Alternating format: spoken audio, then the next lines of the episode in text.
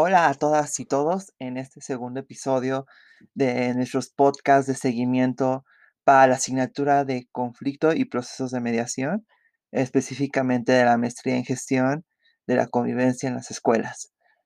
Mm, como habíamos hecho en el primer episodio, ahora hablaremos un poco sobre algunas preguntas que nos han compartido las y los colegas de la asignatura. Y específicamente para esta semana eh, me dejaron una pregunta y yo eh, complementaré este podcast con otro tema que estuvo en boga hace una semana y media, hace dos semanas, que tiene que ver con violencia escolar. La pregunta eh, nos la compartió Laura y dice, eh, me gustaría saber más sobre los enfoques restaurativos de justicia y aparte de los principios de participación e interacción, ¿cuáles otros existen en relación a la atención a niñas, niños y adolescentes? Sobre procesos de justicia hablaremos más adelante en el curso. Entonces, eh, no será algo que ahorita desarrolle de gran forma, solamente sí me gustaría decir que los procesos de justicia a menudo se entienden en el fuero común de la gente como una cuestión correctiva, mm, una cuestión punitiva y en muchos de los casos no buscan modificar los patrones estructurales que desarrollan los conflictos. Entonces, algo que comparten los métodos de justicia restaurativa es que no solamente se trata de un castigo al actor coyuntural que genera un acto, sino es una cuestión que busca ir al fondo de los conflictos y además generar un espacio de participación para la recuperación de los lazos comunitarios.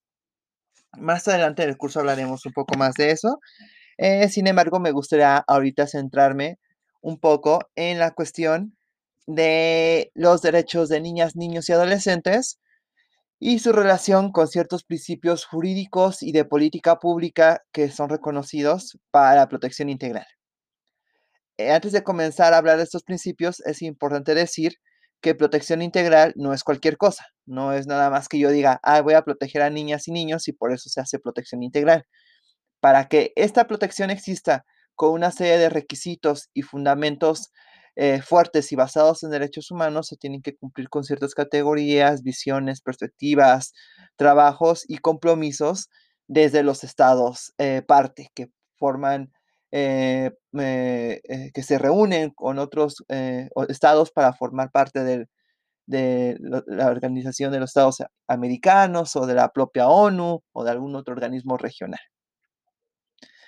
Eh, es importante decir que este esquema de protección integral de niñas, niños y adolescentes eh, está en contraste a una forma de ver a la niñez y a la juventud que todavía está muy en boga prácticamente en muchos de nuestros países latinoamericanos, pero que estamos buscando que este principio de acción sea revertido por el de eh, protección integral.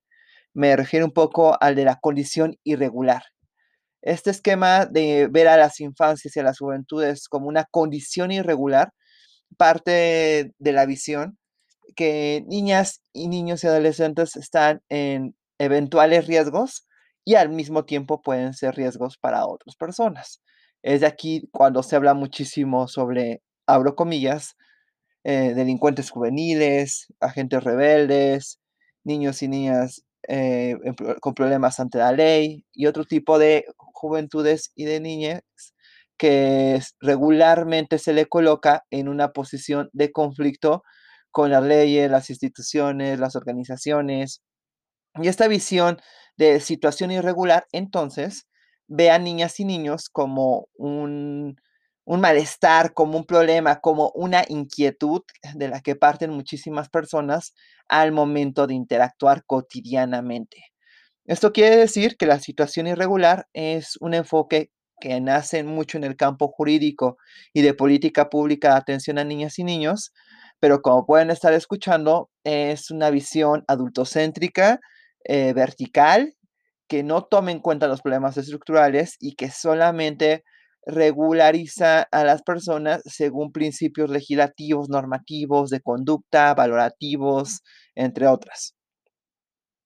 El principio de protección integral, que puede decirse que es el contraste de este enfoque, Es un principio que busca asegurar que niñas, niños y adolescentes sean protegidos integralmente por los estados, pero además donde se reconozca su dignidad y su garantía y su capacidad jurídica ante los estados.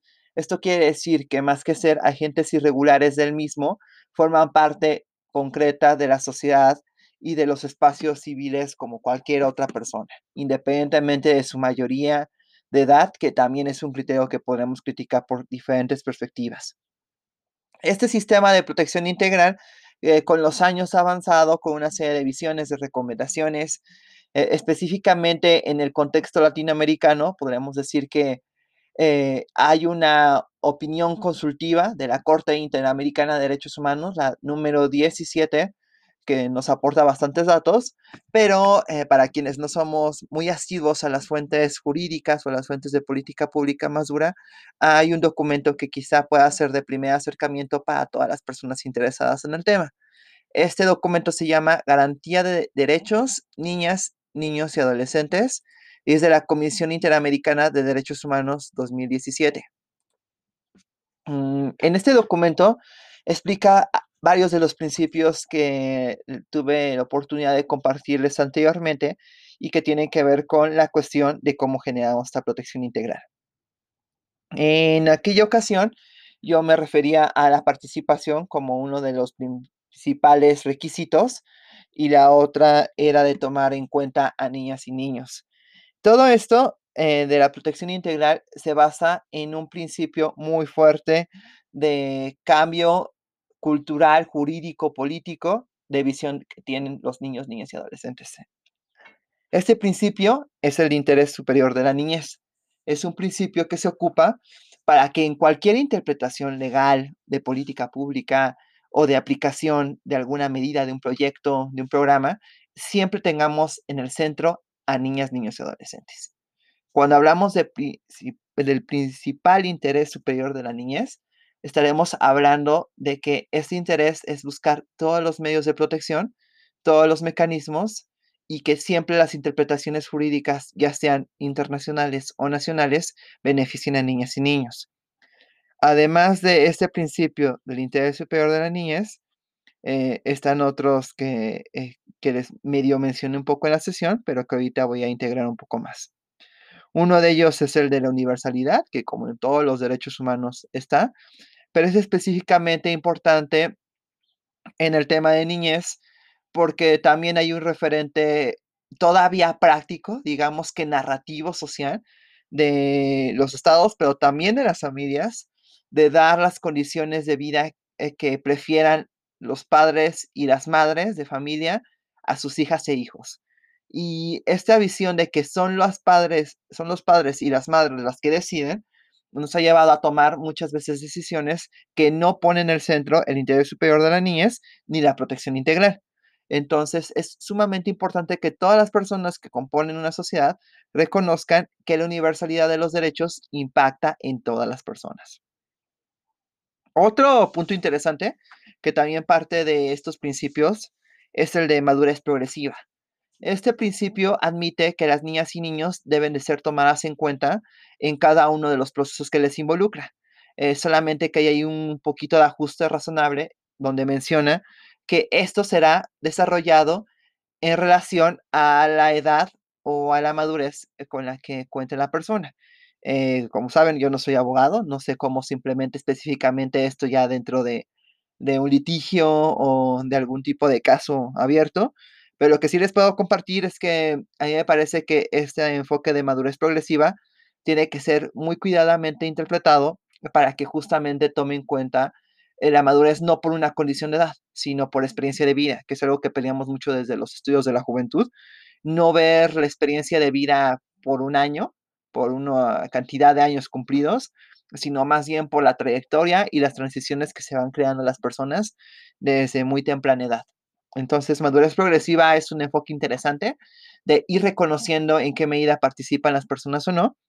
Eh, solamente aquí hay que tomar en cuenta que esta madurez progresiva es muy relacionada a este factor interpretativo. Luego, además de este enfoque, eh, pues tenemos eh, quizá uno de los que le da mucho mayor peso el sistema interamericano, que es el de la participación, y yo creo que también ahí estaría completamente de acuerdo, que la participación es uno de los factores esenciales para que niñas, niños y adolescentes se puedan desarrollar en todos los sentidos. Y ojo, aquí participación no solamente se enfoca a esta, estos ejercicios de educación cívica, de votación y de consulta de niñas, niños y adolescentes, sino tiene que ver en cada uno de los aspectos de su desarrollo. Desde que participen en las decisiones de la familia, en casos eh, jurídicos que los involucren, eh, una participación consciente en las escuelas y ahí habríamos que ver en qué medida esta participación debe desarrollar también metodologías participativas de educación mm, y así como otros ejercicios comunitarios. Entonces, me parece que es muy central que el enfoque de protección integral em, sume a la participación como uno de sus enfoques centrales. Eh, yo la verdad estoy bastante contento que sea uno de los puntos de vista que más cuidan y que más tomen en cuenta Em, pues todo el sistema internacional de protección a niñas, niños y adolescentes. Creo que esto nos ayuda muchísimo a tener un reconocimiento fáctico de la importancia de que las personas se involucren independientemente de su edad. Además de estos principios específicos, eh, habrían que retomarse un par más que aunque están tomados en cuenta para muchos otros tantos grupos, me parece que también es importante eh, rescatar ahorita que tiene que ver con la perspectiva de género transversalizada en atención a niñas, niños y adolescentes. Y aquí género también reconoce las cuestiones de orientación sexual, identidad y expresión de género, eh, para que también nos quedemos con la idea de que es una perspectiva de género amplia. Y la perspectiva de interculturalidad tomando en cuenta a las poblaciones indígenas y a las poblaciones afrodescendientes. Entonces, nada más para resumir, hablaríamos que este enfoque de protección integral habla de niñas y niños como titulares de derechos y no solamente como agentes receptivos. Se basa, como en la mayoría de todos los cortes internacionales, en el principio de igualdad y no discriminación. Tiene como base el interés superior de la niñez. Y esto se relaciona muchísimo con la autonomía progresiva eh, que tiene que ver con el estado de la madurez, etc. Más las perspectivas que les acabo de mencionar, la de género, la de interculturalidad y la importancia de la participación de niñas, niños y adolescentes en cada uno de los aspectos en los que se desarrollan. Hasta aquí un poquito lo de la protección integral de la niñez, que estuvimos hablando un poquito en nuestra sesión presencial. Mm, insisto, la importancia de reconocer este tipo de elementos no es para que nos los aprendamos de memoria, sino para reconocerlos como lo podemos plantear en nuestros ejercicios participativos dentro de educaciones críticas. Vamos a dejarlo aquí y en la segunda parte hablaremos del caso de la violencia eh, que se da muchas veces en las aulas.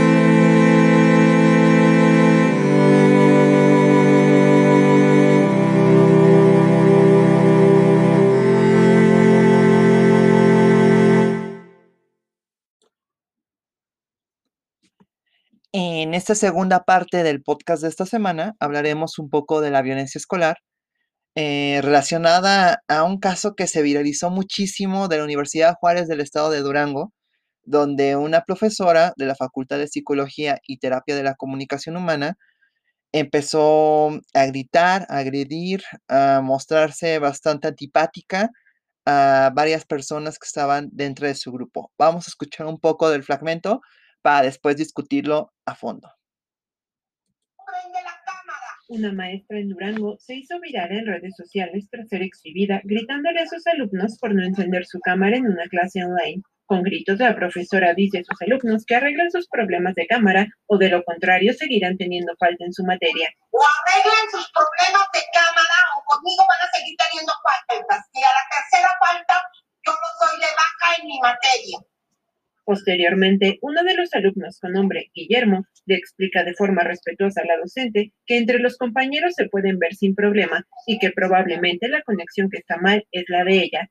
Sin embargo, la profesora se molesta por el comentario y sigue gritando a sus alumnos. A mí no me importa, Guillermo. A ver, ¿qué parte no te queda claro? Si yo te veo con conmigo no está. Entonces el, que, el internet que está mal es el suyo, maestra. Y yo a todos los demás los veo y aquí es el único que no veo. Mi internet está mal porque aquí no te veo. Tras las denuncias por parte de los estudiantes, la Universidad Juárez del estado de Durango, donde la maestra impartía clases, informó que la docente fue separada de su cargo sin goce de sueldo por lo que resta del semestre hasta concluir las investigaciones sobre los hechos. Por su parte, el secretario general de la universidad, Julio Lozoya, informó que no se aceptarán ni tolerarán este tipo de acciones por parte de cualquier integrante de la máxima casa de estudios.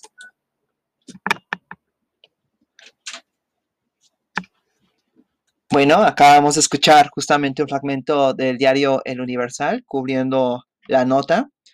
Eh, esta es del 24 de septiembre de 2020 y me parece que es interesante recuperarla para lo que hemos hablado durante semanas, meses incluso, sobre la cuestión de la violencia. Eh, primero hay que hacer una recapitulación de lo que sucedió y después daré un poco mi posición eh, sobre la cuestión de la mediación de conflictos y también de las violencias estructurales que hay en nuestra sociedad. Recapitulando, eh, hay una profesora que, como pudieron ustedes escuchar, eh, se exasperó, eh, subió el tono de voz a niveles alarmantes y atacó directamente a su alumnado de diferentes formas. muchas personas a veces justifican este acto como un acto de disciplina. En redes sociales yo vi muchas veces la cuestión de generaciones de cristal, en mis tiempos pasaban cosas peores, o el maestro y la maestra es el mayor símbolo de autoridad y por lo tanto se tiene que respetar. Y otra serie de comentarios que lo único que observan y mencionan es la fuerte cuestión en la que se está desarrollando la violencia. A mi parecer, sí hay un acto específicamente adultocéntrico, agresivo, que atenta contra el derecho a la educación de las personas jóvenes eh, que están en la facultad, pero toda esta experiencia me hace preguntarme algo algo de lo que se discutió muy poco, al menos en lo que yo vi en redes. ¿La profesora se exasperó únicamente en esta ocasión? ¿O era una cuestión generalizada de su comportamiento en aulas? Lo pregunto así porque a menudo nos gusta generar archivos expiatorios de personas que tienen un acto aislado y nos preocupa muy poco lo que sucede con personas que ya tienen un antecedente reforzado, muy crítico, constante, de actos en contra del estudiantado. Esto no quiere decir que esto exima de cierta responsabilidad a la profesora. Me parece que una mediación de conflictos tuvo que partir mejor de asegurarse que no solamente sea en esa aula, sino en todas las aulas de la universidad. También tomar en cuenta los conflictos y el crimen escolar de violencia, el adultocentrismo educativo que puede haber y otra serie de medidas mucho más estratégicas, no solamente reservadas al caso de la profesora. En este caso habría que preguntarnos, eh, yo no tengo los medios en estos momentos, pero sería bueno si alguien lo conoce, eh, saber si además de esta expulsión de la profesora hubo un reconocimiento de los hechos y una serie de medidas para reconocer la violencia que puede vivirse en la universidad. Porque, bueno, ustedes saben mi, mi enfoque, pero yo en lo personal creo que uno de los espacios más violentos y críticos que puede haber en el trato hacia las personas tiene que ver con los espacios universitarios. Son las universidades los espacios donde muchas personas nos formamos, pero también son donde se rectifican o se aseguran las narrativas de dominación en las que se mantiene a la sociedad colectivamente durante mucho tiempo. De ahí que nos atrevemos a decir que nos podemos someter a la violencia de una persona, también nos podemos atrever a decir que es correcto subir el tono de voz a alguien, y también podemos empezar a hacer juicios sumarios sobre cómo participa o no el grupo para detener la violencia o cómo participa o no las autoridades educativas de una universidad para detenerla. Aquí el punto de vista que me gustaría compartirles muchísimo es en qué medida nuestros espacios educativos simplemente reflejan la violencia estructural y organizada que se mantiene en otros espacios. A mi forma de ver, recuperando eh, teóricos como Foucault y como hagan pues hablaríamos un poco del sistema, de la maquinaria, del panóptico educativo, Pero también aquí hay algo bien importante, que tiene que ver con la liberación y la emancipación, que muchas veces los autores y autoras clásicos no mencionan, y que afortunadamente otras autoras y otros autores del poder, eh, como Sherry Orner o Alejandra Aquino, mexicana me parece, van mencionando sobre las cuestiones de cómo ante una forma de poder y de dominación también hay una forma de resistencia. En este caso, dos puntos críticos que me parece importante de relatar sobre el caso es uno, ¿qué pasaría si en lugar de haber sido una universidad hubiera sido tu espacio de trabajo? ¿Qué hubiera pasado si hubiera sido tu oficina, tu organización de la sociedad civil, tu colectivo social? ¿Nos hubiéramos levantado tanto de ceja a ceja? La verdad es que yo creo que no. Hemos normalizado muchas veces la violencia, la hemos generado y la hemos construido como algo inevitable, que a menudo empezamos a reconocernos en este tipo de actos, pero pocas veces levantamos la voz. Me parece muy afortunado si los estudiantes y las estudiantes de la universidad se organizaron para poder acabar con la violencia que pudieron estar viviendo con esta profesora. Pero también el aviso general para todas las sociedades en qué medida estamos deteniendo la violencia en otros de nuestros espacios y no estamos generando narrativas de dominación en cada uno de los lugares donde estamos trabajando. Yo les hago esta pregunta que espero que quede muy clara. ¿Está bien buscar chivos expiatorios de un problema que está reflejado en los espacios educativos y laborales generalizadamente en nuestro país? Tenemos que pensar en otros métodos de justicia restaurativa, de transformación de conflictos que vaya hacia lo estructural. A mi forma de ver, sí. Y este caso lo único que asegura es que todavía nos falta mucho que aprender. La educación es un espacio de controversias, así como un espacio de debate.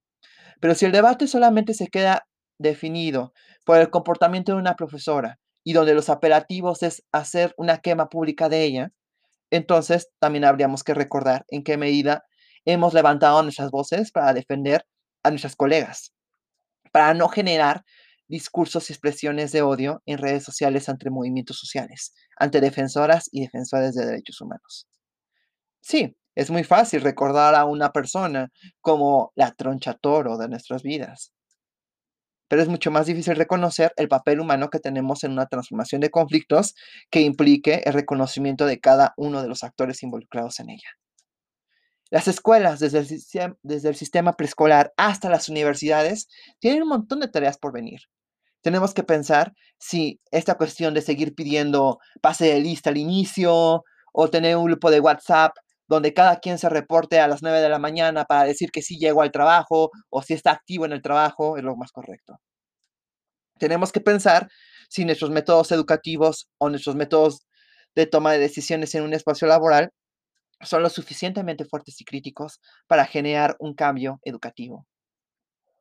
Sí, es muy fácil decir, ah, esta persona es terrible, a que la gente no sabe hacer lo que debe hacer, eso no es educación, pero ¿en qué medida este reflejo educativo mantiene una relación de poder con un montón de estructuras sociales y reificadas a través de los años, las décadas y los siglos? La situación de Durango a mí me recuerda muchísimo la medida en la que las personas que a veces levantamos nuestras voces no somos reconocidos o somos subestimadas y subestimados.